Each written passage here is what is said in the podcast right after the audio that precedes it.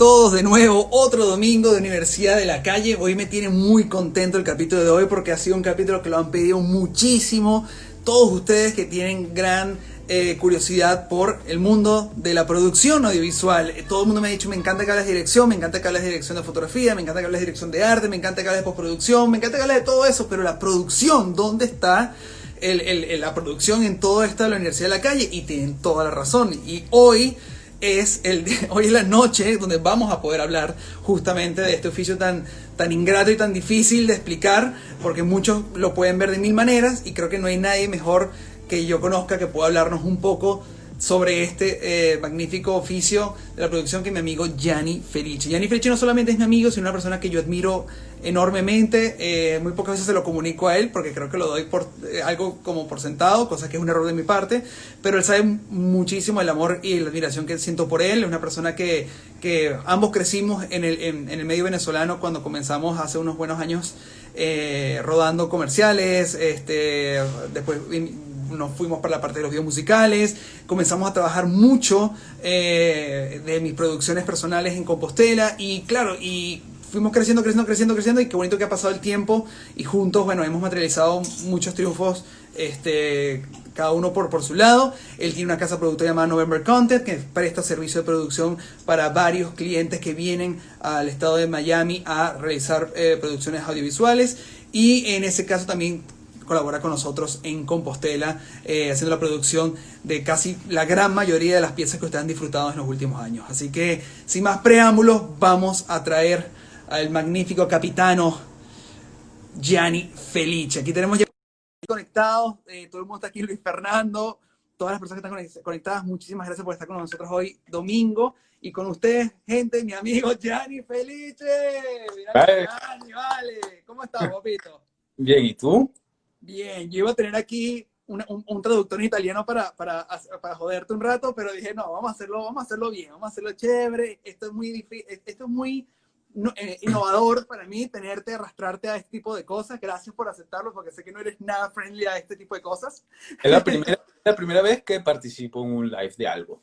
Me encanta, me encanta. Y gracias por hacerlo conmigo en esta iniciativa. Como tú bien sabes, Universidad de la Calle, invito a profesionales, amigos míos colegas del medio a hablar sobre su oficio y que de cierta manera su speech sea eh, inducido un poco más al ámbito académico para las personas que quizás están con curiosidad de aprender un poco sobre tu oficio, no saben qué hacer, están o saliendo de la universidad o están haciendo algo que no les gusta y quieren aprender un poco de la producción. Y en este caso tú le puedes dar información desde tu punto de vista que no viene de ningún libro, de ninguna experiencia, ninguna formación académica, sino de la experiencia de la calle trabajando desde muy temprana edad. Entonces, bienvenido a Universidad de la Calle, mi amigo Yanni. Este, y claro, la, pregunta más importante, que es la que siempre comienzo, es, este, ¿estudiaste algo relacionado a este oficio o fue todo de la Universidad de la Calle? O sea, producción como tal fue directamente de la, de la calle. Empecé a trabajar en una productora que, que eh, empecé a trabajar con, con, cosas de foto fija, pero realmente me, me asimilé completamente de, de, lleno a la producción cuando entré como recontrapasante ya detrás de, este, ya hace casi 15 años, sí, 15 años que empecé a trabajar en esto. ¿Y a todas estas tú siempre supiste que querías hacer producción audiovisual o sencillamente fue algo que como que te, te sedujo entrando en el campo de la fotografía fija? Creo que me, me, me, sedujo, o sea, creo que nunca lo supe, creo que fue algo que lo fui descubriendo a medida que lo fui haciendo. O sea, porque empecé, sí, sí tenía la certeza de como mucha gente de que quería empezar a trabajar en el mundo audiovisual, obviamente, como... Eh, obviamente cuando tú tienes temprana edad y no sabes perfectamente a dónde quieres direccionar tus gustos, o bueno, yo quiero, yo quiero trabajar en esto, pero no estoy seguro si lo que quiero ser es productor, o lo que quiero es dirigir, o yo lo que me gusta es la fotografía, la dirección de fotografía, o quiero... Obviamente una vez que entré, entré por producción y desde el día que entré hasta el sol de hoy no he hecho otra cosa y no paré más nunca de trabajar en producción, porque bueno, me, me vi envuelto y me atrapó, aunque obviamente la producción te permite tener un punto de vista neurálgico, de, o sea, un punto de vista global de todas las situaciones y, es, ah, ya después de un tiempo es lo que, lo que de alguna manera u otra aprendes a disfrutar del trabajo. es que, pero bueno, al principio no sabía cómo, cómo entrarle, entré como por producción y hasta el sol de hoy no hemos parado. ¿Sabes qué, qué, qué, es cómico? Porque todas las personas siempre tienen como un concepto muy distinto de lo que es la producción y qué cargos o qué responsabilidades tiene el productor per se. Todo mundo puede decir que es el que tiene la plata, otro el que consigue los permisos, el otro que consigue las locaciones. Entonces sería bueno que de tu parte nos dieras un poquito, según cómo tú lo ves, qué es un productor y qué realiza un productor en, una, en un proyecto audiovisual. El productor básicamente, o sea, si, si, el, si el, vamos a, a, poner, vamos a hacer metáforas, o sea, si el director de alguna manera u otra es como el corazón o el alma de un proyecto, el productor de alguna manera u otra es la mente o la parte, o sea, la que, la que de alguna manera u otra tiene la gerencia de un proyecto audiovisual. Y todos los que abarquen la producción de alguna manera u otra, este, la producción ejecutiva, hasta de alguna manera lo que hacen es trabajar en la gerencia de estos procesos creativos, ¿no? Eh, llámese película, llámese un music video, que es lo que más hacemos tú y yo y lo que más trabajamos claro. basada en music video, comerciales, photoshoots, lo que sea, es básicamente eso. Administrar y gerenciar un proceso creativo audiovisual. Y este, pues, de, aparte de, de, esta gerencia, pues bueno, tienes como un punto de vista en el cual estás en contacto con, constantemente con todos los departamentos. Arte, producción, fotografía, dirección, obviamente, y eres el punto neurálgico de todas esas cosas, porque si, si, si realmente no existe esta gerencia, no existe este, este punto en común entre todos los departamentos, pues bueno, los resultados pueden ser pues, pues, bueno, puede ser positivo pues, a, la hora de realizar una pieza.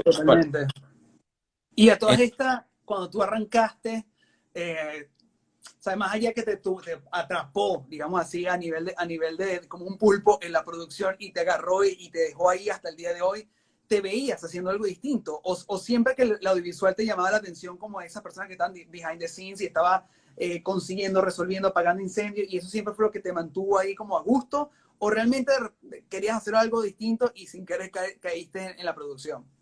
Siempre me, llamó muchísimo el departamento de cámara y fotografía, de dirección de fotografía, era algo que me, me quería, o sea, que, que en el momento que yo comencé realmente era o irme hacia el lado de cámara o irme, obviamente, hacia el lado de producción. Este, mi, obviamente, cuando tú comienzas en cualquier producción audiovisual, lo que haces es entrar como pasante, como pie, como y tú de ahí empiezas a saltar y ver a dónde, a dónde quieres ir, a dónde te quieres direccionar, a dónde quieres hacer. Yo tenía obviamente los ojos en el departamento de cámara porque toda la vida me ha gustado. Hoy en día una de las cosas que más disfruto como productor es toda la parte técnica de, de, de, lo que implica el, el, equipo de Gripan, Electric y de cámara. Me, me encanta tener conocimiento sobre todo eso, pero por circunstancias, o sea, por, empecé a trabajar en producción y de ahí salté a otra cosa, salté a otro equipo de producción y de ahí salté a otra cosa y seguí trabajando en producción y seguí trabajando y nunca paré. Y, y siempre me gustó, pero me siento muy, muy conforme con haber tomado. ¿eh? Porque, porque de alguna manera u otra, pues bueno, he tenido resultados muy buenos, un proceso arduo y largo en el cual nunca se para de aprender. Porque okay. nunca se para. De verdad. Es infinito este proceso. Este, pero, pero sí, así, así fue. Estaba entre la fotografía, la producción y me fui por la producción. Sabes que a mí, una, una de esas historias que siempre me gusta contar, que creo que lo conté cuando Maite fue invitada, y es que algunas veces la gente, siento que, que el término del oficio del productor es como bastante ingrato, ¿no? Porque siento que todas las responsabilidades que ustedes tienen, nunca se les acredita realmente el valor que, que, que merecen. Y, y, es, y, es, muy loco porque inclusive cuando arrancó el teatro, mucho antes del cine, este, siempre las marquesinas decían era producido por, o sea, esa era la manera con, con, con que tú llamabas a la gente a, a, ver la obra, era producido por Gianni Felice, no era dirigido por Nuno Gómez. Y que claro. pocas veces en Hollywood ha, ha, pasado un poquito, se ha mantenido eso, creo que de los pocos es Jerry Bruckheimer, que, que de cierta manera respeta un poco el producido por Jerry Bruckheimer o el productor de eh, y, y, y, tú, en este caso, que has trabajado tanto y te he hecho parir bastante, ¿consideras realmente que en verdad eh, el, a nivel de producción está visto como una carrera ingrata? Y si es así, ¿cómo lo has llevado? Eh, ¿Cómo lo has sobrellevado eso? Bueno, al final es algo, eh, es algo con lo que se vive, ¿entiendes? Porque, o sea, si tú realmente, tú lo ves, vamos a poner ejemplos, ejemplos sencillos. La gente ve un video bonito una película y dice, wow, sin tener mucha noción o criterio, dice, qué bonito la fotografía, qué gran película, qué dirección tal y tal. Y obviamente en la pantalla no se ve el trabajo de producción. Pero ya tienes que tener como cierto conocimiento como para poder entender de que, de que sí hay una gran producción de por medio, o no una gran producción, una gran gerencia, lo que sea. Pero obviamente los créditos se los va a llevar, obviamente, la fotografía, el arte, todos estos otros departamentos, la producción, que no es un, no, es un, no es un punto tangible de, no, no, es algo que tú ves en la pantalla, la producción.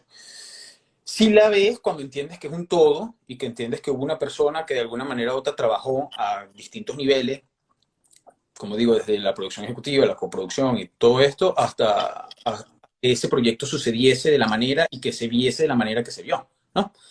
Pero obviamente esto hay que tener como cierto entendimiento de cómo funciona el eh, audiovisual, como para decir, ah, sí, alguien pensó en todo eso, alguien hizo esa producción o no. Pero es algo con lo que los productores, que de alguna manera u otra vivimos perfectamente. O sea, nosotros tenemos. Eh, eh, una de las cosas para ser productor es que hay que tener un código.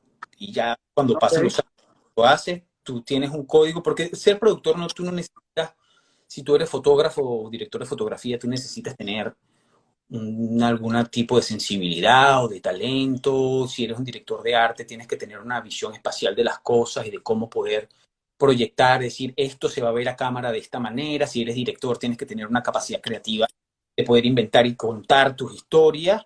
Si eres productor, no necesitas técnicamente tener mayor tipo o sí, ah, ya cuando llegas a un nivel, como por ejemplo, obviamente como en el caso de nosotros, o el que tú ves como por ejemplo, muchas veces ya Maite o, yo puedo aportarte algunas cosas a nivel creativo, ¿entiendes? Porque ya entendemos tu visión y te decimos, te traemos cosas a la mesa, pero tú no necesitas como productor tener... Eso no es el caso común, por así decirlo, no, es un caso tan común. Necesitas tener, este, tener esto, si lo que tú necesitas tener es una capacidad de aguante grandísima, porque tienes que estar lidiando con un montón de situaciones y gente y de cosas constantemente eh, en un proyecto en lo cual todo emerge y todo es importante o pareciera ser importante. Entonces, una de las cosas que tú tienes que tener dentro del código de conducta que tienes que tener, tienes que entender qué es prioritario, qué es importante y qué no es importante a la cara de un proyecto y qué es lo que le tienes que dar prioridad o a lo que no le tienes que dar prioridad.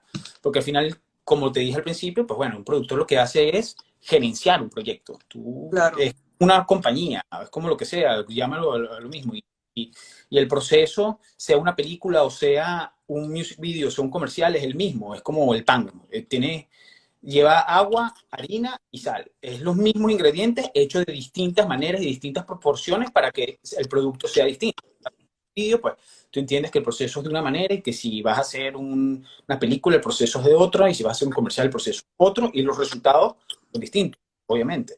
Entonces, cuando tú de alguna manera u otra tienes que tener, este, no tienes que tener eh, precisamente esta, eh, una visión o tienes que ser creativo, no. Para eso existe la gente que es creativa, para eso existe la gente claro. eh, y tal. Tú lo que tienes que tener es esta serie de condiciones que vas adquiriendo con el largo, con el pasar del tiempo, porque otra cosa es que la producción, por más sentido común que se tenga, es un cúmulo de experiencias, porque te pasan cosas y que tú de alguna manera u otra en todos los proyectos aprendes. Todos los proyectos pasan cosas que no te habían pasado nunca, para bien y para mal. Y pues, es muy raro que te, encuentres con una situación de cierta manera repetitiva, porque nuestro trabajo casi que todos los días es, empezar de cero en la locación que sea, con el club que sea, en el país que estés rodando, es como comportamientos distintos para ti en términos de reacción como productor, ¿no? Todo puede pasar, todo está abierto este, todo, todo, todo, cualquier cosa puede pasar, entonces obviamente tú tienes este, pues que tener de alguna manera u otra un plan previsto. O aquí por, ejemplo, Steffi dice se trata de producir, se trata de prever situaciones, de tener cosas controladas, de poder decir, anticiparte y decir, bueno, esto, esto, e, este escenario o esta cosa que va a pasar puede pasar, es probable que pase, cuál va a ser mi reacción al respecto y ponerlo sobre la mesa durante el proceso de preproducción y la planificación, que es lo que tiene que hacer. El productor planifica y gerencia los recursos que tiene en función a la pieza, a los requerimientos que tiene la dirección, social, lo que sea, vamos a hablar en este caso de cosas de music videos porque es lo que más, en lo, en lo que más vuelto, pero lo que tú necesitas hacer de alguna manera u otra es planificar, es planificar. Decir, es reducir el margen de eh, probabilidades negativas que pueden suceder el día del rodaje, ¿no? Eso, básicamente usted, su función, más allá de que tenga una, una organización perfecta para que no solamente eh, nosotros como, como realizadores y, y, el equipo, vamos a decir, de, cabeza de jerarquía artístico, podamos trabajar de una manera más cómoda y efectiva, tú también tienes que prever lo peor, el worst case scenario, ¿no? Tú siempre estás con un paso más adelante de cualquier eh, extravaganza o, o eventualidad eh, que pueda estar sucediendo en el rodaje y tener siempre plan A, plan B, plan C, plan D, plan todo, ¿no? Sí, claro, siempre. O sea, tienes que tener, tienes que tener todos los escenarios planteados, incluso el peor escenario. Siempre decir, bueno, ¿cuál es el peor escenario? ¿Qué es lo peor que puede pasar eh, cuando estemos grabando esta escena? Te planteas tus peores escenarios. Los peores escenarios son probables, pero no siempre, o sea, usualmente no son los que pasan. Lo que pasa es que muchas veces los errores que cometemos los productores es darle mucha fuerza al peor escenario. Muchas veces mm. decimos, esto está sobre la mesa y esto, esta tragedia puede ocurrir, porque puede pasar, y es verdad, y hay un porcentaje que suceda. Que las probabilidades que sucedan son las menores, es verdad, pero muchas veces uno ya, con el paso del tiempo, entiendes que, de alguna manera u otra, este, te sales de, esa, de, de, esa, de ese punto tan trágico que a veces en el que entramos los productores que tú dices, no, puede pasar esto y puede pasar esto, puede pasar millones de cosas, pueden pasar todas, y puedes prever muchas cosas, y de alguna manera u otra lo que te va a dar, el, lo que te va a dar, este, lo que te va a respaldar un poco es, las decisiones es la experiencia que tengas en el set y, y de alguna manera u otra el sentido común. Y decir, claro. mira, esto y ser sensato, obviamente, la sensatez, porque muchas veces este, los proyectos audiovisuales, pues, por, por, naturaleza, son ambiciosos. Todos quieren, todos los, todo el mundo quiere hacer algo con la pieza y de alguna manera u otra todo se traduce al presupuesto. Claro. Es el punto. El punto, uno de los puntos más divertidos que hablamos los directores. Todo, los el, punto, el punto central de toda la conversación y todo el mundo audiovisual, Nuno Gómez, no es eh, las ideas maravillosas de todo el mundo, el punto central es el presupuesto, porque tienes, puedes inventar, puedes hacer, puedes ser recursivo, pero todo tiene un límite y tu límite de las ideas y de la creatividad y de todo va a llegar al mundo de el momento en que te sientes y que corras tus números y digas, hasta aquí nos llega la cobija para, para cobijarnos o no, o nos sobra El cobija. papel aguanta todo, amigo, el papel aguanta todo y también las ganas, pero claro. no, pero no el bolsillo. Las ideas, dos unidades al mismo tiempo, cualquier cantidad de cosas en todos lados son válidas. Nos quedó bien, amigo, nos quedó bien. Podrás decir todo lo que tú quieras, pero nos quedó bien, amigo. Mira, ajá, rápidamente, aquí una persona que preguntó algo que me parece interesante, que eh, Edgar Rolvera puso, el productor contrata al director. Y claro, es lo que digo yo, eh, por la desinformación que existe de qué hace el productor, la gente una vez engloba todas las responsabilidades que están muy bien delegadas en distintos campos de la producción en un solo ente llamado productor.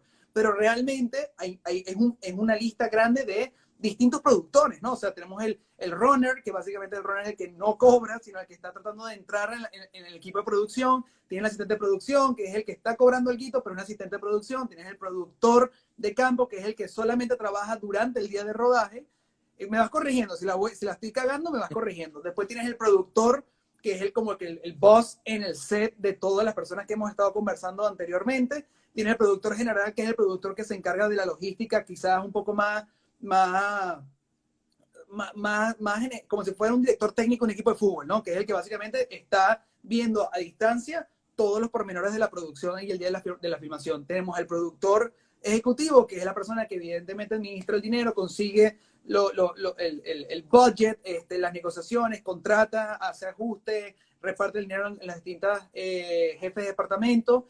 Este, voy bien, ¿no? Hasta ahora voy bien, ¿no? ¿Voy bien o la, o la estoy cagando?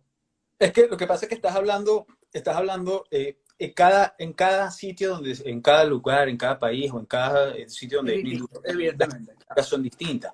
En el caso tuyo y mío, cuando, cuando comenzamos a trabajar en Venezuela, pues obviamente producción y locaciones y la, había un productor de campo y las estructuras eran distintas, entonces los productores hacían locaciones al mismo tiempo, se ocupaban de esas cosas también, y de a nivel de permisos y de sacar cosas, y las preproducciones eran distintas. En Estados Unidos, la figura del productor de campo no existe, existe un, claro. producer, existe un production manager, existe en algunos casos un line producer, existe, eh, existe de ahí para abajo un production coordinator, un PPA, un PA y un runner. Y de ahí para arriba existe un productor ejecutivo y productores, productores asociados, productores productores, un montón de, la producción es algo demasiado extensa como para demasiado amplio, demasiado amplia como para poder, este, como para poder resumirle a alguien en este momento de cuáles son todos los cargos de producción. Este, a nivel de un proyecto normal y corriente, pues usualmente existe una, una figura que es el productor ejecutivo, que es de alguna manera u otra el dueño del proyecto, que es por lo que alguien preguntó, mira, este, hay la posibilidad de que el, productor contrate a, un director. El productor ejecutivo puede tener un proyecto en su mano y puede perfectamente llamar a un director que lo haga posible. Digo, yo tengo este proyecto, tengo este cliente, tengo este guion en mis manos y yo quiero darle este proyecto, y yo quiero hacer proyecto, este proyecto suceder con este director. Eso sucede desde la escala más grande en Hollywood a un estudio grande que son dueños de guiones, que tienen guiones comprados y almacenados y tienen un proyecto listo y tienen un financiamiento listo y tienen el dinero y dicen esta película hay que ponerlo a, marchar vamos a darle vamos a darle es este el director. Y de ahí para abajo empiezan a suceder un montón de cosas y a nivel organizativo pero perfectamente un productor ejecutivo puede darle un trabajo o algún proyecto. Muchas veces y eso, eso volvemos a la conversación que estamos teniendo ahorita sobre el, hecho de que, no sé si es ir más allá de, lo que la responsabilidad le pide al productor, pero siempre me parece interesante que un productor tenga visión, o sea, que tenga en verdad es, esa, esa, esa, esa gana y esa chispa creativa. Y algo que yo siempre te aplaudo a ti, más allá de que tú tienes un oficio que tienes que cumplir y cumples a cabalidad, siempre das la extramilla. Y, y evidentemente siempre me dice, por ejemplo, miren, uno leí tu guion, no me corresponde decirte esto, pero de repente esta escena que tienes aquí quizás no es en un, no sé, en un vagón de tren, sino realmente en un, en un puerto de barcos. Mira esta locación que tengo para ti, que no la han usado y funcionaría para ti. Brother, y eso para mí explota evidentemente a nivel creativo porque me estás ayudando a que mi, a que mi proyecto crezca de una manera automática sin haberlo pensado. Y eso creo que es un aporte muy grande de los productores creativos, cuando en verdad quieren aportar creativamente al momento de no solamente sugerir locaciones, de sugerir soluciones, de inclusive de, ver cómo puedes con algo que no está sucediendo, está trancado en la producción para salir adelante en la filmación, ustedes tienen siempre ese, ese, ese, esa cosa como para destrancar la cañería y decir, bueno, hay que sacar esta vaina adelante y hay que buscar la manera de cómo hacerlo posible. Y eso es algo que, que siento que eh, eh, a ustedes no se les da el valor eh, y más bien hay, hay, hay, que reconocerlo. O sea, evidentemente la, sin la producción no hay no hay posibilidad alguna de que la filmación exista, así de sencillo. O sea, la producción es las cuatro mesas completas de la mesa para que todos nos podamos levantar en ella y poder hacer la pieza. Y eso la gente no lo ve. Muchas veces confunden, muchas veces que, ah, qué lindo la pieza porque qué lindo en uno que tiene un buen video, qué buen director. O, o de repente, eh, como tú dices, le atribuyen a, los otros departamentos, pero realmente la gente desconoce mucho o hay esa información de que sin producciones no hay el producto. Es así de sencillo. Y y me alegro enormemente que estés hablando de un ámbito que no sea ya Gianni Felice, luego de muchos años, de muchos proyectos comerciales, videoclip, y todo lo demás, y que lo de una, de una posición más cómoda, sino realmente desde el momento en que arrancaste, ¿no? Y, y, de, y de, todo lo que, lo que has vivido, ¿no? Y tu, tu, tu perspectiva un poco en, en ese, ese, sentido. Y creo que la siguiente pregunta que le hicieron en la tarde es, ¿cuál fue tu primer acercamiento de producción? ¿Cuál fue tu primer proyecto de producción? Y este, cuéntanos un poco de la roncha que tuviste. La primera vez que trabajé hice un comercial en Venezuela para Inter, estaba así, un comercial de Inter. Y pues, obviamente como cualquier persona, o sea, como cualquier persona que entra a, a un sitio porque un set de filmación es un sitio en el que suceden muchas cosas en un corto periodo de tiempo. E, es de ahí la clave de, de, nuestro trabajo, claro. o la responsabilidad de nuestro trabajo, es que nosotros tenemos que ejecutar algo o contar algo en un determinado, nosotros no tenemos un mañana, nosotros no tenemos, no, que la semana que viene volvemos, nosotros tenemos este día de esta hora a esta hora para hacer esto, a menos que ocurra un cataclismo o que un diluvio o que pase una cosa que, que haga una fuerza mayor, lo que llamamos una fuerza mayor, para poder hacerlo, pero este, eh, eh, empecé realmente fue con extras. Me dijeron, aquí están estos 20 extras y tomas tus 20 extras y cuando te digamos, tú los traes y cuando tú les dices qué tal y cuando ellos algo, tú lo canalizas. Y esa fue mi primera experiencia. Hicimos un comercial Lo que te encanta, yes. Iría, me encanta.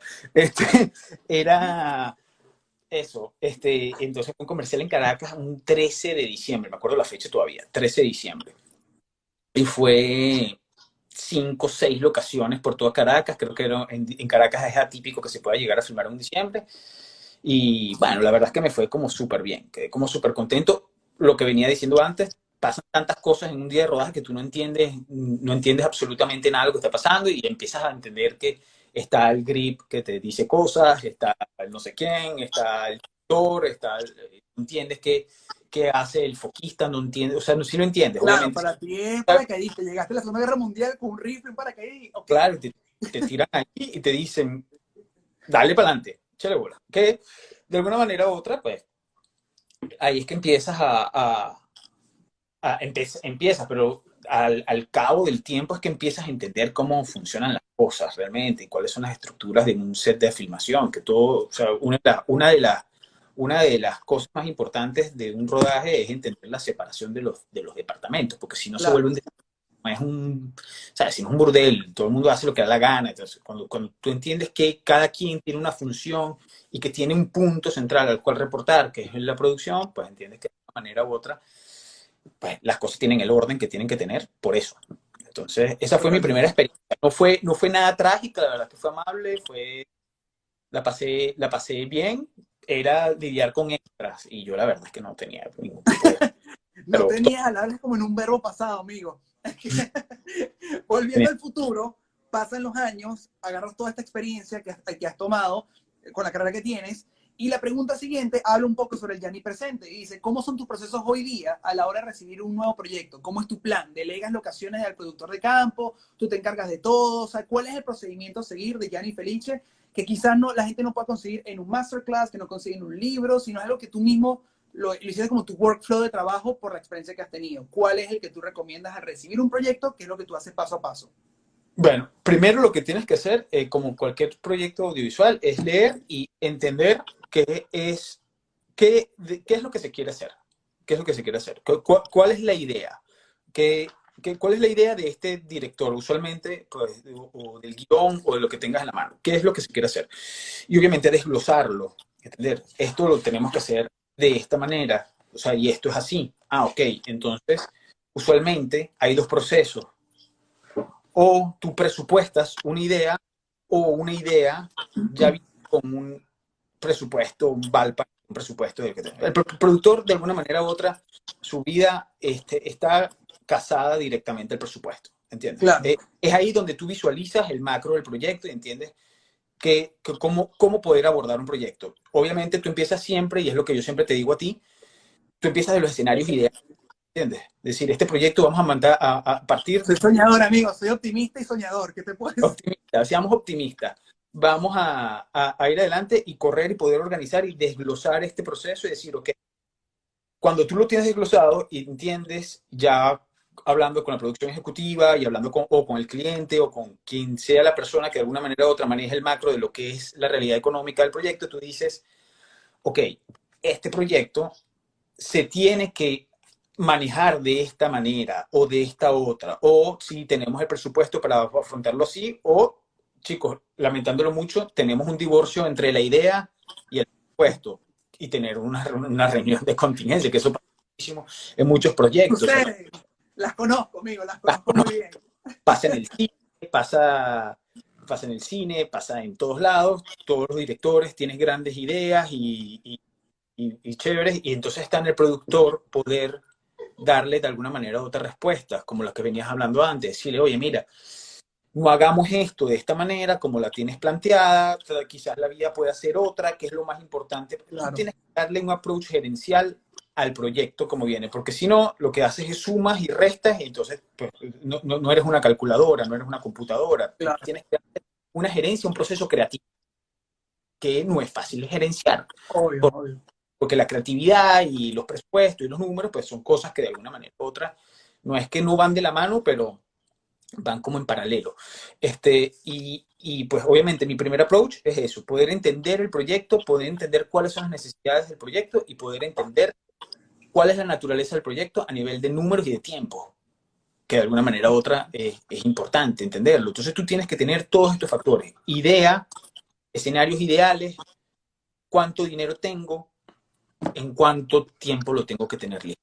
Entonces, cuando tú me todo esto, tú dices, bueno, tenemos para hacer un pan de masa madre o un cachito de panadería. okay, digamos que te dan el green light, ya te dan evidentemente el visto bueno, ya, ya el, presupuesto que tú desglosaste, tu video lo fue aprobado y ahora ya tienes la llamada de bien sea Maite, bien sea el productor ejecutivo que les contrató a ustedes o a ti directamente, decirte tenemos aprobado el proyecto. ¿Qué son los pasos a seguir? Primer paso a seguir es obviamente hacer tu planificación con tiempos, porque tú ya tienes tu proyecto aprobado y tú tienes tus números aprobados. Hacer la planificación de los tiempos en función al día que tú tienes que grabar y a los días que se tienen que entregar el proyecto. Tú tienes que correr la planificación, decir, esto, tengo que hacer un text scout tal día, tengo que tener una reunión de inicio, tengo que comunicar y obviamente en función a estos tiempos, cuando tú ya tienes esta planificación hecha, tienes que integrar personas al proyecto. A los equipos, director de fotografía, director de arte, obviamente muchos los directores ya saben con quién quieren trabajar o con quién hacer el proyecto, pero no, no puedes hacer los proyectos.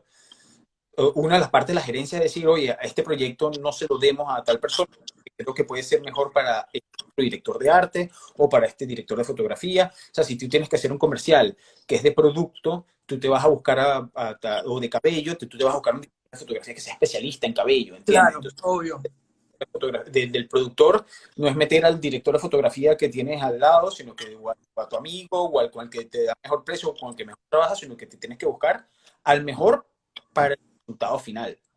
Claro, porque tú velas por la calidad de tu producto. Si te están llamando a ti como productor de este proyecto, no vas a traer a una persona que va a descreditar tu criterio o tu, o tu calidad de trabajo, ¿correcto?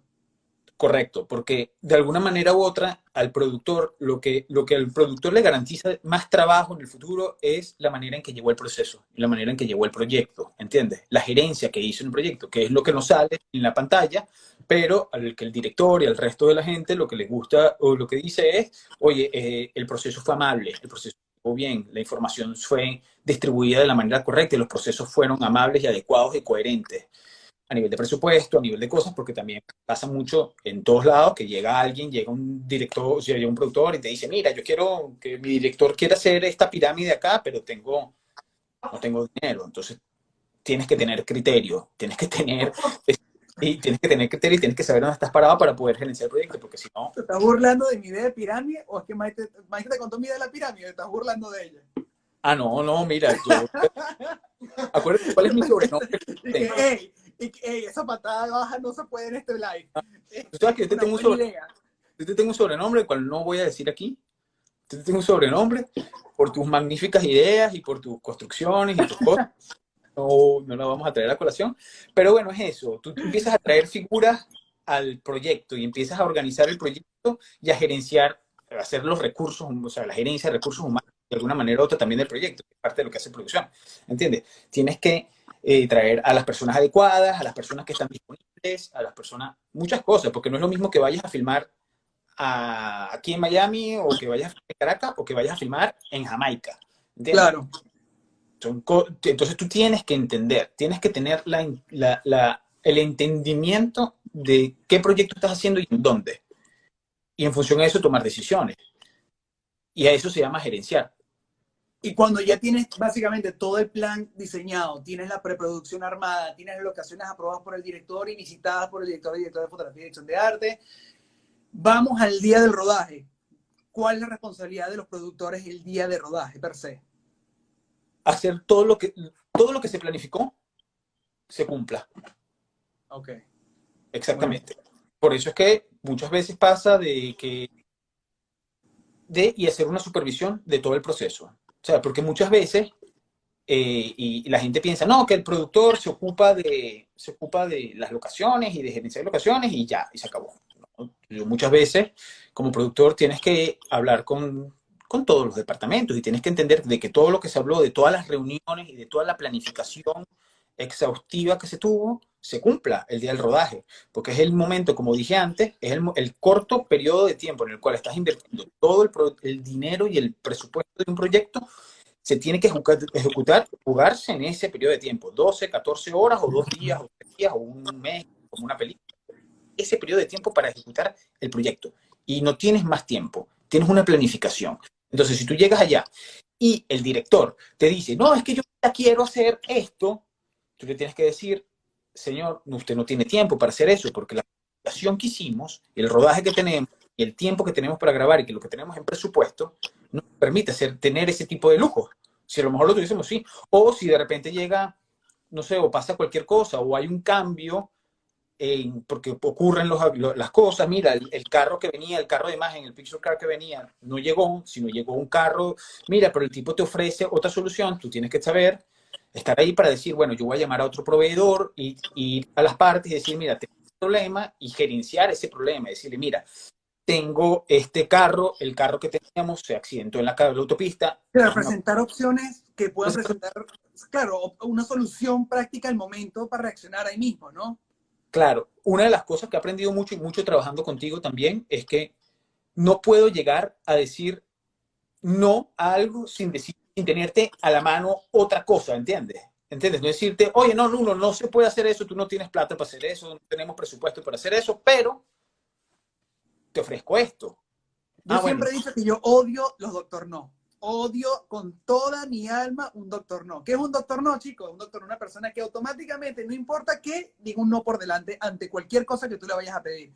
Y eso, para mí como productor, me lo enseñaron cuando yo comencé a hacer también producción, hace muchos años atrás, que tú tienes que venir a ofrecerle al, director quizás el no de frente, pero una segunda opción o un plan B. Como que, mira, de repente no tengo la mansión de cristal que tú estás pidiendo para acá, pero tengo esta casa que puede tener este tiro de cámara que puede funcionar para lo que tú quieres creativamente. Tú dices, mierda, quizás sí, o sea, se me abre la mente y digo, tienes razón, gracias por ofrecerme esto. Pero siempre que vengo, no se puede, no se puede, no, eso no se puede. Ya cuando trompas eso como productor, siento que ya automáticamente está, estamos iniciando un conflicto de intereses allí, automáticamente, porque claro, estoy sintiendo que tú estás jugando en contra de mi película este, como director, cosa que es, es, es ilógico, porque tú estás más bien jugando a favor de que salga adelante, pero uno como, uno como director o realizador uno se piensa como que tú no quieres que yo haga lo que yo quiero hacer. O sea, tú no quieres, tú quieres poner un impedimento a que yo cumpla mi visión. Y eso algunas veces sucede cuando hay, una, hay, hay ese, esa, esa manera de entrompar un tema de no se puede hacer. Gracias a ti, este, en este proceso creativo que hemos tenido en los últimos videos y, ya varios años de trabajo, siempre cuando tú traes a la mesa algo que sea imposible de realizar según lo que yo tenía, siempre por fortuna presentas opciones B, C, D que siempre es una maravilla, porque algunas veces hasta, ayuda a reconceptualizar el video de mejor manera. Y eso ha pasado muchísimo últimamente. Hay gente que no sabe que muchas de mis ideas han tomado forma gracias a, tus sugerencias creativas. Y te lo digo aquí en el live, papá, para que tú veas, para que tú veas que no te, no te quito méritos.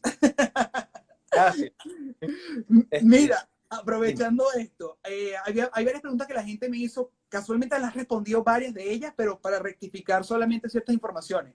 Por ejemplo, como productor general te ha tocado controlar presupuesto o de eso se ocupa directamente el productor ejecutivo. ¿Hay excepciones? ¿Has tenido excepciones? No, siempre, siempre, o sea, ya una vez que llegas a ser ya de, de alguna manera u otra en Venezuela, vamos a hablar de casos Venezuela y Estados Unidos, llegas a ser de productor de campo hacia ya a, cargos ya en los que tomas decisiones que son más gerencial y de producción, de coordinador de producción acá en Estados Unidos y eso ya tienes de alguna manera u otra inherencia en el presupuesto. Tienes que entender, porque el presupuesto es el que es, es el mapa real de todo, ¿entiendes? Cómo está estructurado el presupuesto es el que te dice la realidad del proyecto. El guion de que, que, que puede tener, la idea que se puede tener, puede de alguna manera u otra decir muchas cosas a nivel creativo, pero el proyecto como tal se lee en el presupuesto.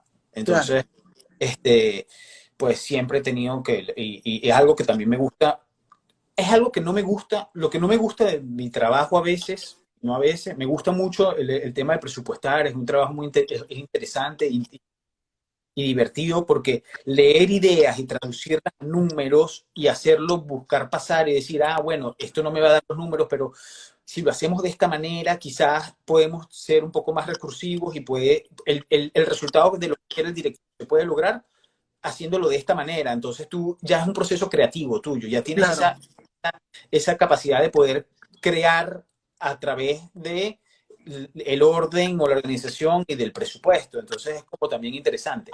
Lo que no me gusta de mi trabajo a veces es que conversación con todo el crew, o sea, en el caso tuyo, tú, todo el mundo, tú le dices, muñeco, ven acá, esto, hagamos esto, mira qué idea tan chévere tuve, mira, muñeco y tal, y todo el mundo dice, uh, este tipo sí pide, pero va para adelante con una sonrisa porque es el director.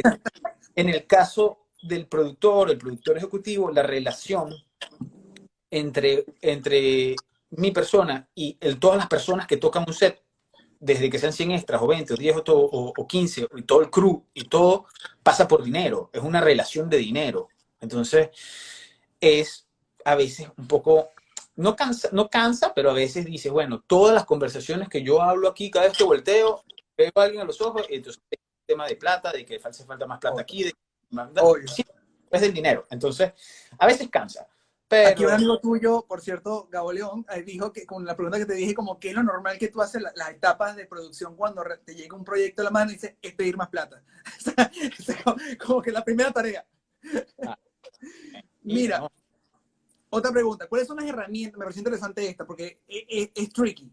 No es una, una, pregunta como forward, sino como que tiene, tiene su, su, su, su walk and go. Entonces, la vena es, ¿cuáles son las herramientas principales de un productor que ya automáticamente heredas al ser productor y que la gente no tiene conocimiento cuando arranca. O sea, ¿cuáles son esas responsabilidades que tú dices? Verga, a mí nadie me dijo que cuando yo arranqué esa producción que esa era una de mis responsabilidades. Me hubiera gustado que me hubieran dicho eso.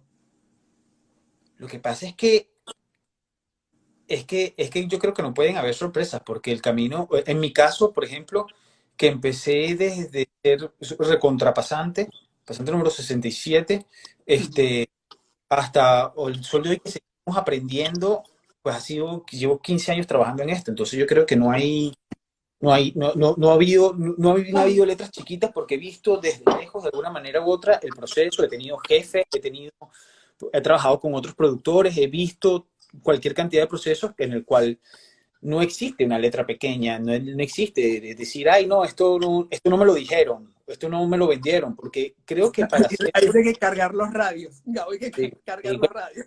A veces pasa, llega, o sea, en, etapas de producción, llegas a las 3 de la mañana roto, roto, cansado, y te toca, y de repente alguien, eres asistente de producción y te tiran una maleta con 35, 40 radios para, para cargar y, te, y tienes llamado a las 5 de la mañana y los tienes que traer cargados al día siguiente. Y tienes que traer cargados al día siguiente no es que, ay, no, es que yo me fui a dormir y no tenía los radios. tienes que traer los radios cargados, porque si no traes los radios, no. Todo lo que tú dices, comienza a aumentarse las probabilidades de que salgan mal las cosas. a ti, a ti nos pasó, o sea, nosotros filmamos, aquí una anécdota, filmamos en Italia y las productoras, cuento corto, pero había unas tipas que habían trabajado con Pablo Sorrentino. Y a las tipas lo primero que abrieron el camión de producción, después de que queríamos hacer el video a las 7 de la mañana, le pregunto, el primero que le pregunto es, ¿dónde están los radios? Y las tipas se miraron a la cara y se les habían quitado los radios.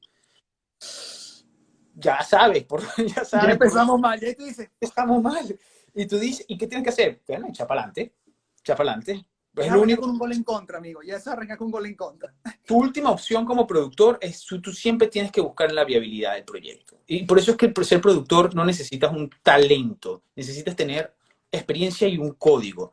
Tú no tienes que, tienes que tener experiencia entre situaciones y, y, y obviamente tienes que tener este, un código, decir, yo no me puedo mañana llegar con los radios descargados. Yo no puedo decir, no, bueno, el proyecto se acabó, yo estoy cansado, me voy a mi casa. No, tú tienes que ir siempre, no, que mira, que llegó y el carro no llegó. Tú tienes que buscar una solución. Siempre tienes que, eh, tienes que ir pushing para que el proyecto se, se dé. Ese trabajo, o sea, ese trabajo es empujar a todo el mundo para que eso suceda, porque si eso no sucede de alguna manera u otra, pues bueno, el proyecto no se hace y muchas veces nos ha pasado, hemos estado en situaciones, en proyectos complicadísimos, en los cuales lo que yo nos miramos y decimos, mira, lo que hay que hacer es apretar y ir para adelante, ¿entiendes? Y tomar las decisiones que sean para que eso suceda.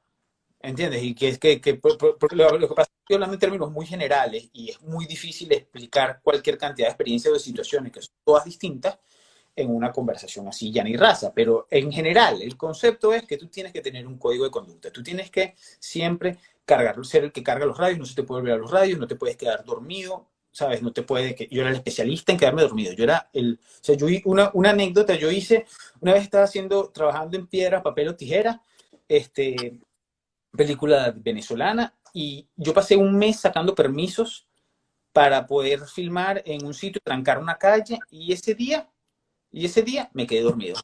Un mes, un mes preproduciendo la cosa, y ese día me ¿Qué pasa? Porque tenía 30 días, tenía 30 días de, de, llamado y un día me quedé dormido, un día me llegué tarde. Y esas cosas pasan. Esas son las cosas que no te deberían pasar.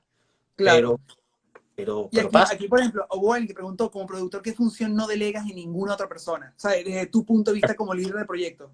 Por supuesto. Claro, muy buena respuesta. Y eh, hablando de todo este tipo de imprevistos, alguien preguntó, ¿cómo tú enfrentas como líder de proyecto imprevisto en los rodajes? ¿Cómo es tu plan de ataque para buscar soluciones? Repíteme, a ver, que me quedé. ¿eh? ¿Cómo enfrentas los imprevistos en los rodajes? O sea, ¿sucede algo? ¿Qué es tu reacción? ¿Qué, es como el, el, ok, rompa el vidrio en caso de emergencia Jenny Felice para buscar soluciones a, los problemas? A lo largo de, a lo largo de mucho tiempo, lo que en este momento puedo decir y lo que me ha costado, lo que me ha costado aprender es entender las cosas con calma.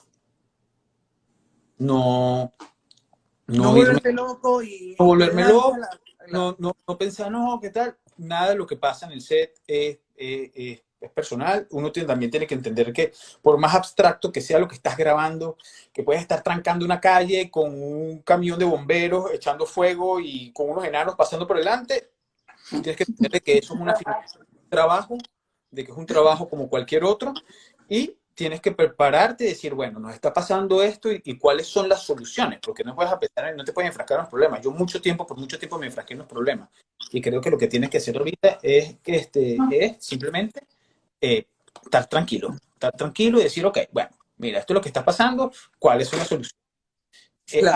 Eh, ¿Cuál es la que más nos conviene o la que más tal? La A, vayamos para adelante por esta vía y ya, pero calma, porque si no se tiene calma, lamentándolo mucho, lo digo desde la experiencia, eh, el resultado no va a ser bueno, de una a otra. Hablando de todo eso, entre las preguntas, alguien realizó hoy, que me, da risa porque tú debes tener bastantes anécdotas y cuentos locos, ¿cuál ha sido tu proyecto más retador a nivel de producción y el porqué de eso? Bueno, creo que el más retador de producción fue... Mm, yo trabajé o, o fui parte de la producción de una película que se hizo en Venezuela, de un servicio, fue Point Break, este, fue el más retador por bueno, la complejidad logística de se hizo en el Santo Ángel y, y bueno, la operación implicaba helicópteros, crew extranjero, curiar, agua, mal clima, es, campamentos permanentes en, en, en, el medio del Santo Ángel de la Ullantepuy, comunicaciones complejísimas por radio, eh, eh, cruz, dos unidades, escaladores, eh, escenas de acción de alto riesgo, lanzar un tipo con amarrado por un cable por, por el salto ángel para que cayera, o sea, era, obviamente, yo era parte, pero yo no produje eso, o sea, yo era parte del equipo de producción. Claro. era, y, pero fue el proyecto más, o sea, creo que fue la última vez que a mí una vez que me, se, se me, algo que me quitó el sueño por última vez en la producción fue esa vez, que yo Soñé, con toda la justificación del mundo, amigo. Soñé con helicópteros y carpas durante dos noches porque, porque había mucha presión, porque lo que querías hacerlo era bien, querías que el proyecto saliera bien, porque un proyecto con, con, un proyecto de esos que llegan una vez en la vida, ¿entiendes? Proyectos sí, y bueno, y aparte hemos tenido proyectos nosotros hemos tenido proyectos eh, y anécdotas para escribir un cuento, para escribir un libro. un buen libro, amigo. Para, pues, si nosotros nos pusiésemos así a hacer una cosa de Netflix, un, un seriado de Netflix, un, un programa. Pero para tirar para el techo. así. Capítulos y capítulos. Japón, Italia, no sé qué. Pudiésemos hacer cualquier eh, cantidad de cuentos y anécdotas. Este, empezando desde los empezando desde los zombies allá arriba en los teques hasta ahorita. Tenemos un montón de cuentos. Buena anécdota el de los zombies. Eh, buena anécdota. eso, es para otro live. Mira, aquí ahorita voy a entrar en las preguntas y respuestas rápidas porque ya estamos a los tus últimos 10 minutos, lo cual te felicito porque has dado un live excepcional de producción catedrático. Te lo agradezco por eso. Y ahora voy con preguntas y respuestas rápidas. Por ejemplo, ¿qué no te gusta de ser productor? Bueno, ya lo dije. Hablar de dinero con todo el mundo constantemente. ¿Qué te gusta de ser productor? La cantidad de experiencias, vivencias y de gente que conoces constantemente en cada proyecto es una cosa distinta. O sea, tu vida es siempre distinta en base a la producción y a todo lo que aprendes. ¿Proyecto favorito hasta ahora? Eh, uf, este, proyectos favoritos, proyectos favoritos, proyectos favoritos. Tengo varios, pero obviamente Point Break, como lo comenté, proyecto favorito. Eh, por cosas emotivas, creo que eh, Me Voy Enamorando fue un proyecto muy importante para nosotros como profesionales, porque es video de Chino y Nacho, aunque no me gusta la música de Chino y Nacho, pero creo que la experiencia, el, el, ser productor, la producción te deja un cúmulo de experiencias muy, muy, muy chévere, muy sabroso. Sí, experiencia, momentos, lugares, comida, vida, sí, realmente es, maravilloso. Haber hecho Dauna, o Dauna no se llama lo que, lo que, lo que se lleva, lo que, lo que se lleva al río, fue una película muy interesante, haber vivido con, con, indios guarados mucho tiempo allá haciendo una película fue interesantísimo. Muchísimos vídeos que hemos grabado nosotros así ahorita los veo, o sea, el, proyecto en Italia fue súper interesante, fue súper divertido, en una semana montar una producción allá, conseguir barcos en otro idioma, con otra gente, conocer gente, esas son las cosas que realmente te quedan de la producción, ¿entiendes? Esos son los favoritos. Aquí también te preguntan cuál, cuál ha sido el proyecto que más te ha hecho sufrir. Qué buena pregunta. Es que son tantos. Qué ¿Qué respuesta es esa? Es que son tantos que... Yo tengo una foto magistral tuya que me encantaría que fuera esto late night show, que yo te puedo mostrar la foto que sí, aquí y ver tu reacción en vivo y es sencillamente la foto increíble, tú con un traje de oso en Japón con la cara de matarme. Yo creo que eso es fácilmente es, creo yo, que una de las, las donde más te he hecho sufrir. Para la gente no sepa, que no, no sepa esto, eh, Siglo Bailando, que lo rodamos en, en, Japón, rodamos dos videos ya, fue Una Flor y Siglo Bailando, y fuimos realmente un equipo muy pequeño, éramos Reinaldo como fotógrafo, Maite como productora ejecutiva, Valentina como asistente de dirección, Yanni como productor general y mi persona como director, y realmente el chiste era que, bueno, si Reya manejaba la cámara y tenía que plantear la cámara con su Ronnie, yo tenía que dirigir la escena, así, eh, y, y, entre Valentina, Maite y Yanni tenían que estar rotándose el traje para poder rendir, porque era mucho calor allá adentro.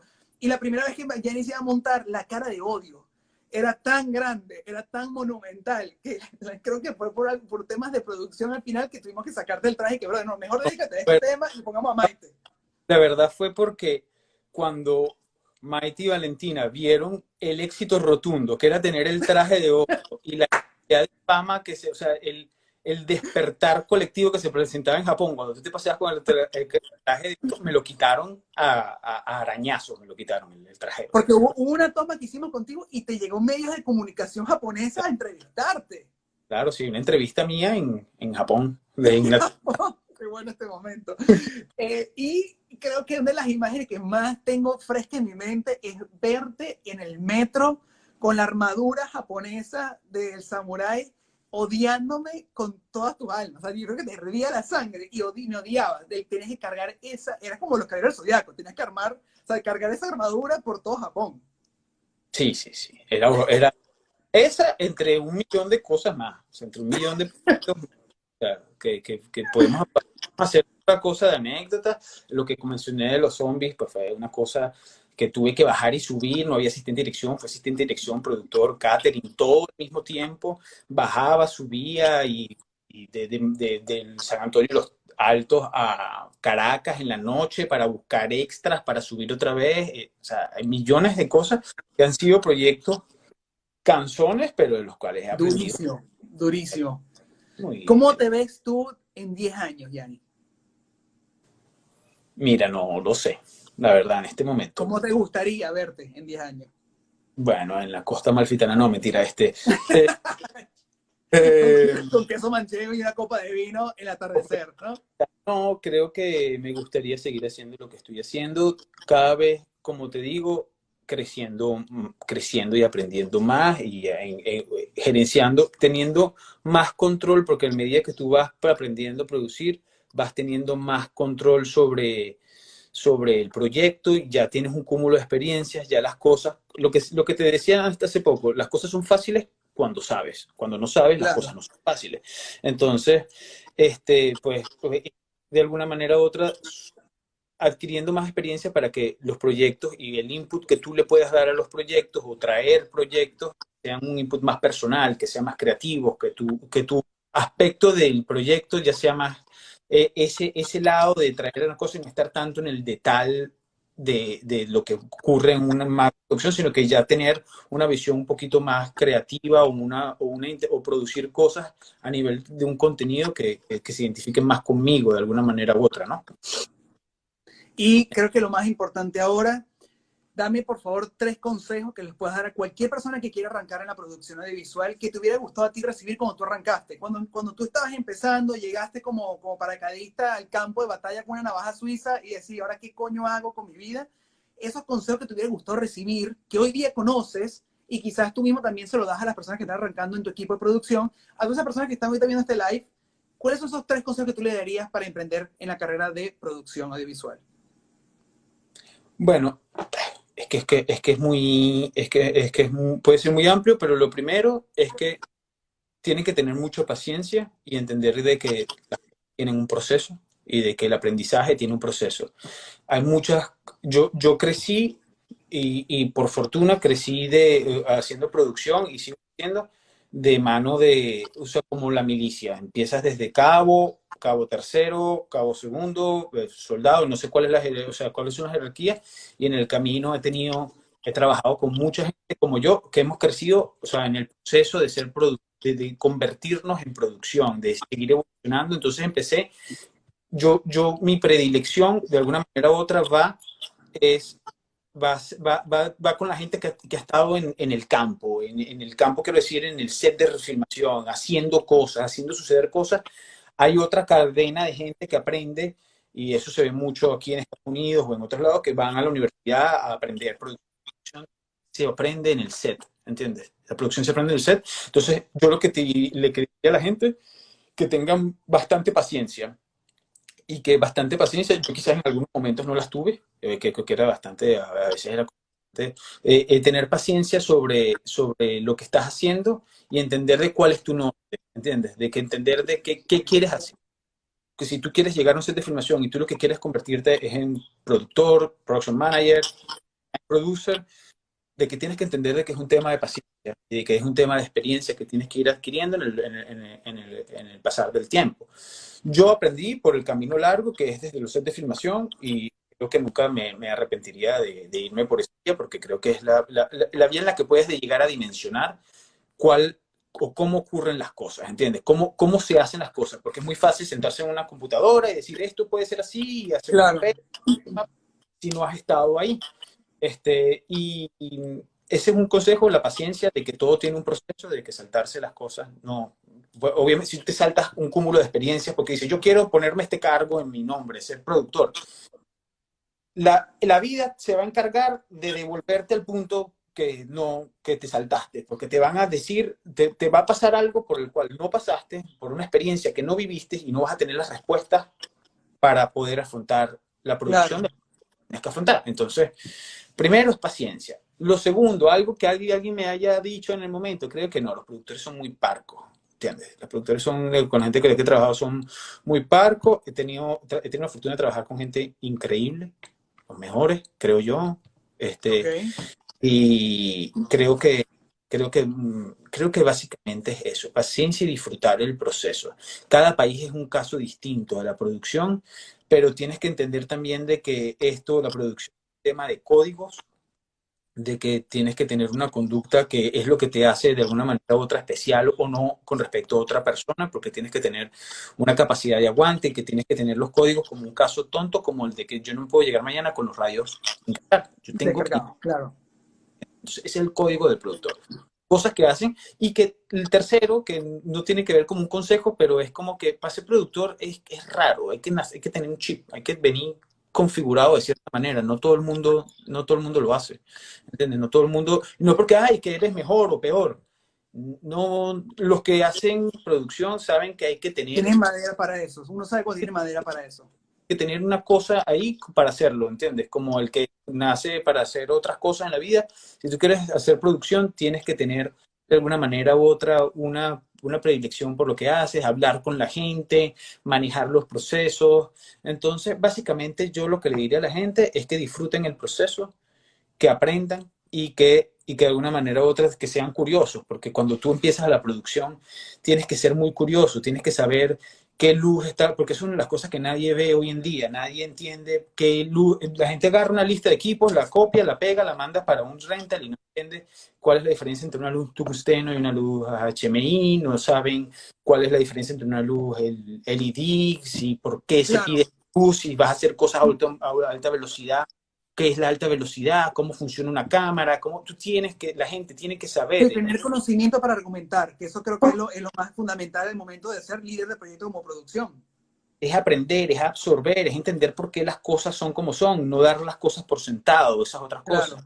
El otro error de un productor o que lo que tú puedes hacer como, como otro consejo que estoy diciendo ahorita aquí sobre la marcha que se me va ocurriendo es no asumir.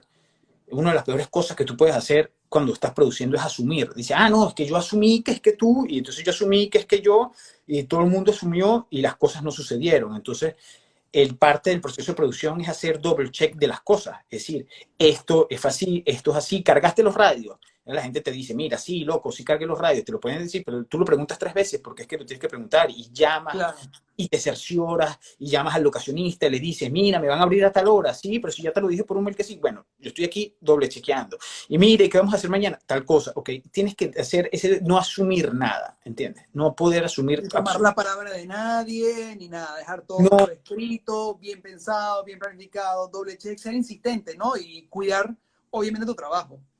Porque volvemos al mismo punto de antes, no tienes tiempo. Tú, no, tú tienes 12 horas, 14 o dos, un mes para hacer una película, tú no tienes tiempo que perder. lo que los caracteriza a la gente que trabaja en el mundo audiovisual es la eficiencia, de alguna manera u otra. Tú tienes 12 horas para hacer este challenging, hacer este proyecto suceder, sea sencillo o no sea tan sencillo. Entonces, tienes este tiempo, tienes estos recursos, no puedes desperdiciarlo. Entonces no tienes tiempo a que se te queden los radios como a las tipas y tales que se le quedan los radios. ¿Entiendes? Eh, entonces, double check. Si yo a lo mejor le hubiese dicho a la tipa cinco veces, mira, los radios, no es que se lo dije, se los dije, pero se les quedaron, pero es otro caso. Este, tienes que, tienes que, no puedes confiarte, no puedes ser, no puedes ser eh, eso, asumir que las cosas van a pasar por pasar, porque todo lo que pasa en un set de filmación tiene que pasar por el control de la producción.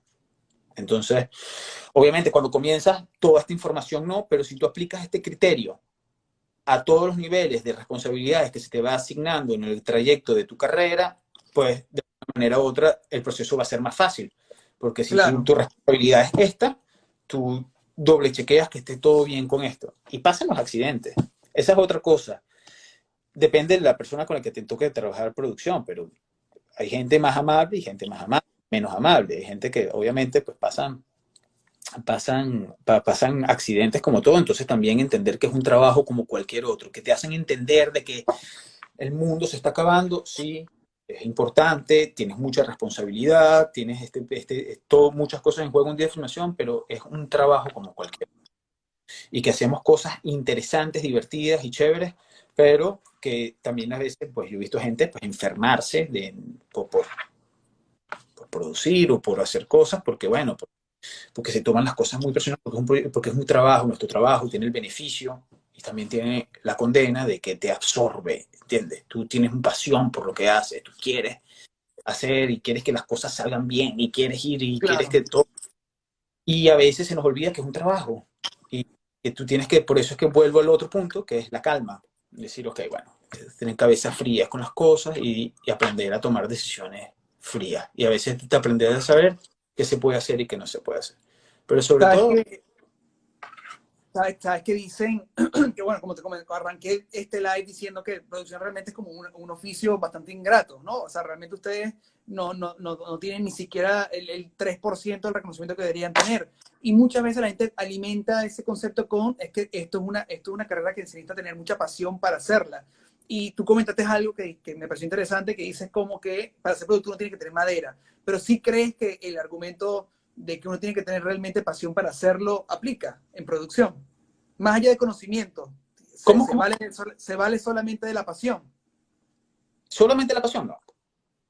No. Solamente la pasión no, no se puede, o sea, obviamente lo que más importa para mí en la vida o lo que yo más veo de una persona cuando quiere trabajar es la, o sea, cuando, cuando, cuando veo a alguien que esté pululando cerca de un equipo de producción o lo que sea, es las ganas y las ganas de aprender y las ganas de hacer las cosas. Entonces, ese es el ingrediente número uno, porque yo he visto talento por todos lados. He visto muchísima gente talentosa y gente que ese talento no, no lo ha aprovechado por distracciones, por falta de pasión, por falta de iniciativa, por falta de trabajo, por falta de pasión. Entonces creo que es un cúmulo de cosas y creo que la pasión so por sola no, no, no lo es todo, como tampoco lo es el talento solo, ¿entiendes? Como tampoco lo es trabajar solo, trabajar como una mula porque te vas a fundir si no tampoco tienes, entiendes cómo manejar tus cosas, ¿no?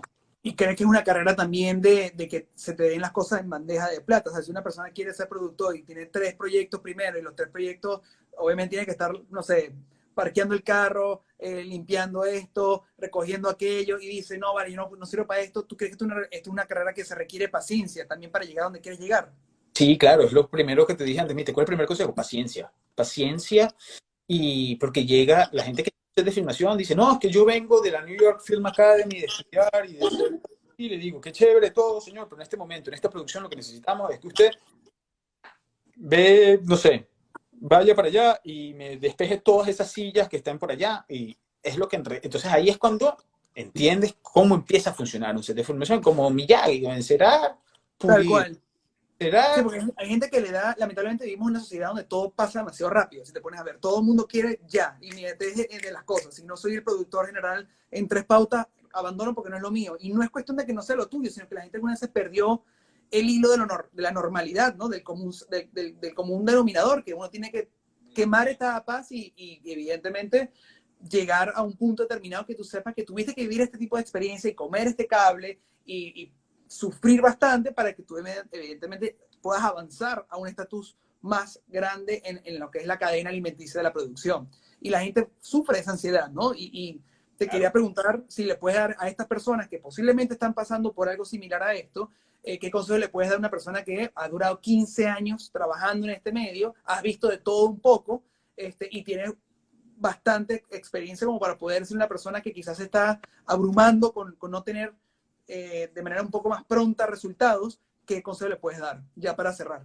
Sí, creo que, creo que la paciencia, la presencia y hay, hay cosas básicas que, que no se pueden faltar, que es paciencia, perseverancia, estar clarísimos de que la vas a cagar en el proceso, estar en paz con eso, porque uno, uno cuando hacen, no sea producción o sea, o cualquier otra cosa eh, de este medio audiovisual, es que la vas a cagar eh, y va a ser la única manera en la que realmente aprendas. Entonces, vuelve al punto inicial, que es la paciencia. Tener paciencia, entender, hacer las cosas con mucho compromiso, hacer las cosas con pasión, hacer las cosas con esfuerzo, con trabajo, este, pero siempre volviendo al punto de la paciencia y de no querer comerte porque a ti y a mí nos han pasado, hemos trabajado con gente que quieren llegar a ser, o no solamente productores, sino directores o cosas o, cargos que no, puede, no se pueden hacer sin aprender en el proceso,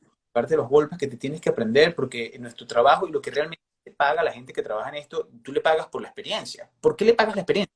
Porque tienes un corto periodo de tiempo para hacer cosas. Entonces, es importante que la gente que se forme en esto, hoy en día es mucho más fácil poder formarte y tienes acceso a un montón de información y algunas cosas, pero las cosas básicas es esa, paciencia, compromiso, eh, voluntad, este, y esa es la base para poder aprender no solamente la producción, sino aprender cualquier otra cosa. Y tú ya sabrás si tienes la madera o no para hacerlo. Pero como cuando la gente empieza a hacer producción, usualmente salta a otro departamento, salta o, se queda, son raros los que se quedan, que dicen yo quiero ser productor, es son poca gente realmente. Entonces, eh, son los que tienen madera, los que tienen una... Porque muchas veces lo utilizan la producción como, como catapulta para otros departamentos que quieren realmente formarse, ¿no? Dices tú. Claro, sobre todo en sitios donde hay más industria como Los Ángeles, la gente llega y hace producción porque necesitan entrar al medio, quieren entrar al medio, quieren entender tal y de repente dicen, mi ruta es esta, entonces se van por otra vía, se van al arte, se van a grip, se van a electric, se van a, a, otro departamento porque empiezan por un sitio para poder entrar y poder tener porque hay mucha industria. Los sitios donde no hay industria, este, o donde la industria está más sectorizada, como algunos países de Latinoamérica, como Miami, que es el caso, como algunas cosas, pues bueno, la gente de alguna manera u otra se queda un poco más encapsulados en, cada, en lo que están haciendo. La, la, utilización interna de, de, una persona que empieza a hacer producción no es tan fácil, pero, pero igual, por ejemplo, hay muchos sitios que, que, que, que se prestan, como en Colombia, que ahorita hay grandísima, en sitios donde hay Argentina, se fija muchísimo. Pues. Eh, creo que, que... mencionaste algo muy, muy cool, y es que dice que mucha gente arranca como, por ejemplo, PA para poder entrar en medio de cualquier manera, ¿no? Y quizá la gente no tiene mucho conocimiento de a qué te refieres tú. PA es asistente de producción, persona, para que para que aquí. ¿Qué recomendación le puedes dar a una persona que en verdad quiere ser, yo quiero ser PA, o sea, ¿cómo, cómo puedo ser yo llegar a ser PA para poder entrar en la rosca? Eh, a una persona que está saliendo de la universidad ahorita, por ejemplo, ¿qué recomendación le podías dar tú? O sea, ¿qué debería ser ese proceso a seguir? O sea, ¿dónde tiene que acudir? ¿A dónde puede llegar? ¿Qué debe hacer para poder ser tomado en, consideración para ser un PA? Eh, bueno, básicamente, hoy en día es más fácil que en ningún lado porque hoy están todas estas redes sociales y, y tienes que ladillar. Tienes que, si tú quieres comenzar a hacer esto, o sea, la, el, la, la, yo conozco mucha gente y sí, que quieren, que quieren, que quieren, que quieren, mira, por favor, que yo quiero trabajar, que yo quiero trabajar, que yo quiero ser. Hay que ser insistente. Si tú lo que quieres hacer es esto y lo que te apasiona es esto y quieres tener, tienes que ser insistente, escoger a tu candidato favorito, a tus candidatos favoritos, a tus víctimas favoritas, e ir detrás de ellos y decirle, dame la oportunidad, dame la oportunidad. Muchas veces lo que voy a decir, o sea, dame la oportunidad, dame la oportunidad. A veces la gente dice, mira, nunca es lo ideal, el trabajo, el tiempo de la gente vale y, y no, mucha gente me ha dicho, yo lo he hecho, muchas veces te he dicho, mire, yo voy gratis digo, oye, no, yo, me gusta que nadie vaya, no, yo voy como un pasante, yo voy para que tú veas que yo puedo trabajar, o yo lo he hecho, yo lo he hecho. bueno, es una apuesta, eso, ¿no? eso, es, está haciendo all in para que tú le pares, ¿no? Yo lo he hecho, yo he dicho, hey, yo voy, yo hago esto, que hay que hacer tal, para simplemente para aprender y para estar ahí, ¿entiendes? Entonces yo lo he hecho, creo que, que, que, no tiene nada de malo hacerlo si tú lo que quieres es comenzar, tienes que comenzar por algún lado y tienes que buscar algún argumento para empezar. Entonces ser insistente y, y, rendir en las oportunidades que se te dan, ¿entiendes? Sobre todo con responsabilidad, porque es lo más importante, porque los errores están a la vuelta de la esquina, pero... Siempre acechando. La responsabilidad es lo más importante. Si mira, yo hice algo mal, pero bueno, este, estoy aquí dando la cara de que lo hice mal. No pasa nada, que te equivocas, la gente se equivoque, más si estás empezando. Entonces, hay que, eh, pero ser ahí insistente y, y, y responsable es lo más importante. Bueno, papá, muchas gracias por esta noche súper, súper académica. Te agradezco por compartir tus conocimientos a nosotros, a todas las personas que están conectadas ahorita. Son más de 110 personas. Gracias a todos por conectarse conmigo y con Yanni, hablando sobre esta área maravillosa que es la producción audiovisual. Y estoy muy contento de que no haya hablado de esto en per se, sino con la persona que yo quería hablar, lo que era contigo, Yanni. Sabes que no porque estoy aquí en redes, te lo digo siempre en tu cara, te admiro, te respeto muchísimo, te quiero enormemente, eres el mejor productor con el que he trabajado hasta la fecha de hoy. Todos mis amigos que están aquí saben el amor y, el respeto que tengo por ti. Siento que eres una persona demasiado responsable. No conozco a nadie que eh, vela tanto por la seguridad de su equipo, por porque todo se cumpla a cabalidad para que todo el mundo tenga el mejor rodaje posible. Y eres una persona que no solamente cumple la labor de productor, sino siempre da la extra milla, siempre quieres buscar la manera de que yo quede satisfecho como director, que la productora no pierda plata, de que el proyecto se vea caro, de que el proyecto siga adelante, marche bien y luzca bien y que la gente lo viralice y hable bien de él. Y no todo el mundo tiene ese don, y lo tienes tú. Tienes un don no solamente de un buen profesional, sino de un buen ser humano. Y eso es algo que no lo comentaste aquí y lo comento yo, algo que hace que tú triunfes. Y para todas las personas que están viendo esto, es automáticamente ser, tener don de persona. Y eso lo tiene el señor eh, Gianni Antonio aquí en este live, que es una persona que vela no solamente por el lado, eh, vamos a decirlo, práctico del oficio, sino el lado humano. Y eso es algo invaluable, es algo que no tiene precio y es algo que lo ha forjado él desde que arrancó hace muchos años atrás y aquí está frente a nosotros con una productora fundada por él mismo, que ha trabajado en miles de, o centenas de proyectos de todo tipo de índole, desde documentales, de cortometrajes, de videos musicales, desde largometrajes, y sigue manteniéndose con el mismo ánimo, la misma pasión, con las mismas ganas de hacer grandes cosas y cosas y proyectos que lo nutran como ser humano. Y eso te lo agradezco, amigo. Así que gracias por esta noche maravillosa, gracias por tus conocimientos, te quiero, amigo, y, hasta un nuevo proyecto donde te haga sufrir una vez más. gracias a ti por invitarme, por ser parte de todo esto. Este, quiero rápidamente darle gracias a, toda esa gente que, estoy viendo que está por ahí, ¿sabes? Con toda la gente que he trabajado, con Andrés, con Gabo, con Willy, con mi maestro Carlos Luis, con y un montón de amigos que, que que la producción sea Jesús Molina, mi hermano, ¿sabes? Toda esa gente que han sido gente increíble con la que he podido compartir, Laurita, ¿sabes? Es gente que, que, que, que, que lo que han hecho es llenar de estas experiencias de haber producido, que las hayan llenado de diversión, de buenos momentos, de malos momentos. Y a ti, obviamente, gracias, porque precisamente lo que íbamos hablando, soy un ejemplo de perseverancia y de trabajo y de que nadie te ha regalado absolutamente nada. Y lo primero que yo siempre digo cuando hablo de ti, que eres un gran trabajador, que eres el, mejor trabajador que, que, que, una de las personas que ha trabajado por todo, eh, todo lo que tiene es porque se lo ha ganado y nadie se lo ha regalado. Entonces, este, creo que eres un ejemplo para, en ese sentido para poder dárselo a todo el mundo. Entonces, gracias por esta experiencia. Hay, hay, un chiste, chicos, que a mí siempre me da risa y es verdad este, Yanni siempre me dice, tranquilo, papá, que yo te estoy llevando la carrera tuya a otro nivel. Y la realidad es que es verdad. O sea, yo no estuviera aquí si no fuera como por Maite y Yanni. O sea, y es la realidad. Yo no tuviera ni, ni la mitad de los logros que he tenido si no fuera porque esta persona aquí creyera en mí, creyera en mi, en mi proyecto, en mis guiones, en mis sueños y que ha logrado materializarlo sin importa qué. Por más que no hay plata, si hay plata, ¿cómo, cómo podemos hacerlo para hacerlo posible? Y si no fuera por gente como Yanni, que, lo considero uno de mis mejores amigos, eh, no estuviera hoy día frente a ustedes hablándole sobre este maravilloso oficio que hacemos hoy día y ganamos la vida de eso, porque eso es una ventaja, de rodearte de gente buena. No es que yo sea un buen director, es que yo me rodeo de gente buena y entre ellas se encuentra mi amigo Gianni Felice. Te quiero, amigo. Buenas noches. Buenas noches a todos. Gracias a ti. Que descanse. Besito. Eh, ¿Cómo me bueno, No, no, creo que no se puede salir todavía, así que vamos a despedirnos tú y yo. El primer live que nos despedimos tú y yo en, la, Universidad de la Calle, así que despídete tú de todas las personas. Sí, ya le dije a todo el mundo, todo el mundo les dije, te despedí de ti. No, muchas gracias. Charlie dice que, mira, Charlie dice que no te despediste de él. Yo no lo escuché. Charlie. Charlie, ¿dónde está? Enfócame a Charlie. No hay manera que Charlie, Charlie no. para acá. tengo un invitado especial, un cameo. Mira, tengo aquí un, un, un que salga el amante. Charlie. Ahora vamos a hablar tú y yo. Maravilla.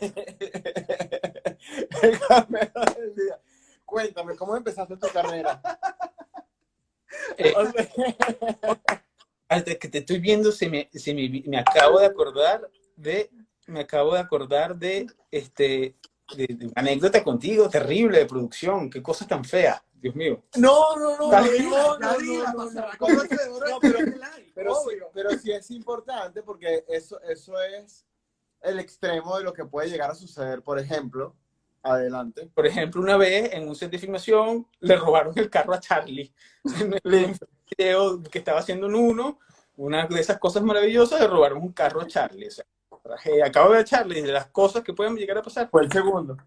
Esa, esas pasadas. Entonces, entre miles de otras cosas. Pero bueno. bueno, aprovechemos que está Charlie. Charlie, despídete este live. Bueno, chicos, primero que nada, gracias por acompañarnos hoy. Yo regularmente estuve allá bebiendo cerveza. Maravilloso. Sí, sí, gracias por acompañarnos hoy, gracias por tu sapiencia. espero que hagas un brunch eventualmente. Me quedé con ganas de escuchar tu parte de chef, que es mucho más importante para mi corazón eh, que la producción. Para quienes no sepan, para mí, de verdad, verdad, eh, Gianni es como el mejor cocinero de la historia. no solamente es increíble como, como no, no, no, no, un chef Aquí por eso. Sí, sí, por mí si quiere que no produzca. pero, que, pero que siga cocinando de divino como cocina, que uno queda loco. Bueno, muchísimas gracias a todos de verdad eh, por acompañarnos en este live. Eh, los dejo con uno. Gracias a todos por una noche más de Universidad de la Calle. Eh, lo esperé el próximo domingo con otro invitado de lujo como el señor Gianni Bridges y el señor Charlie Nelson. Así que los quiero, bendiciones, buenas noches y pórtense bien. Hasta luego. Chao.